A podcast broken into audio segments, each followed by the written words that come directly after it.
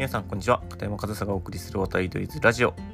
7月23日日曜日。今日も配信やっていきたいと思います。え今日はですね一つの動画を皆さんにシェアしたいなというふうに思っているんですけど、まあ、それが何の動画かと言いますと2人のメジャーリーガーが対談しているんですけどムーティー・ベッツ選手とクリスチャン・イエリッチ選手。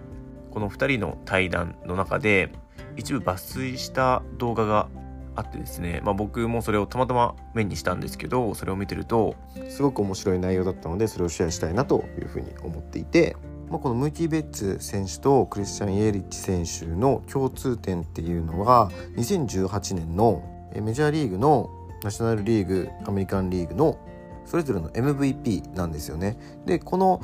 対談がいつにされたものなのかっていうのは僕もちょっとそこまで詳細は調べられてないんですけど、まあ、この2人が対談をしていてでそのその対談の中で一部抜粋された動画が一緒にプレーした中で一番の選手は誰だと思う？というクエスチョンに対して、まあ、2人が話している内容で、まあ、そこに、えー、大谷選手イチロー選手の名前が出てきて、まあ、僕も動画から少し抜粋して内容をお伝えするとまずムーキー・ベッツ選手が対戦相手でもいいよということで、えー、大谷選手と同じエンゼルスのマイク・トラウト選手この2人については話さないわけにはいかないよねと。この2人は桁が違うから。で特に、えー、翔平がやっていることはクレイジーだと、えー、102マイル投げて年間40本も打てる選手はこの世にいないというふうに話していて、まあ、マイク・トラウト選手に対してもこの10年11年彼がやり続けてきたことはもうクレイジーだと。で、まあ、そういった見解がその2人から出ていてでその2人やそのいわゆるメジャーリーガーという自分たちもスターである人たちがでこの2人も十分スーパースターなんですけどその人たちから見たスーパースターっていうのがどういう人間なのかっていう話に広がっていてですね。そこでムキー・ベッツ選手の見解が、まあ、大谷翔平選手にしてもマイク・トラウト選手にしても全てがベストの選手ではないと。足が誰よりも速いわけではないし肩が誰よりも強いわけではない。誰よりも力が強いわけでもないし誰よりも派手な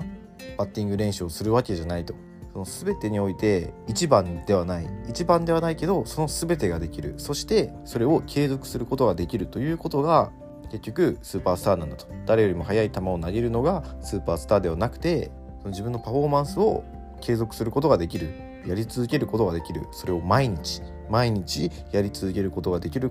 ということがもうスーパースターなんだというような話をしていてまあ、ちょっとこの2人の展開の中で面白かったのが、えー、マイク・トラウト選手に関しても去年もマイクは40本ホームラン打ってたよねと。こっそり誰もその話題を上げなかったけど気づいたら今年も40本ホームラン打っていたと。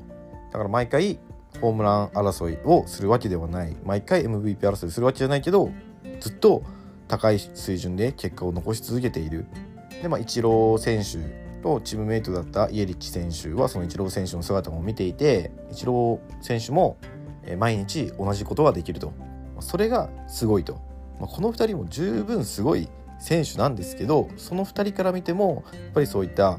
毎日同じことをしてコンスタントに結果を残していくことが一番すごいことだしそれがどれだけ難しいことかっていうのが、まあ、この2人の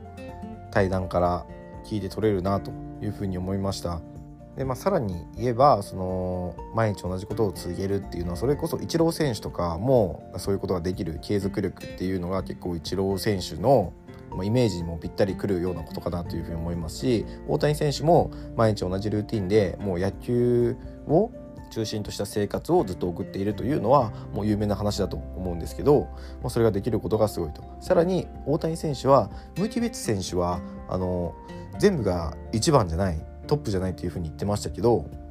まあ、その全てのパフォーマンスはトップじゃなくても高い水準でパフォーマンスを発揮し続けることができることがすごいと言ってましたが大谷選手はその一つ一つのパフォーマンスも非常に高いんですよね。それがまた今大谷選手がやっている他の選手とは違うことなんだろうなと。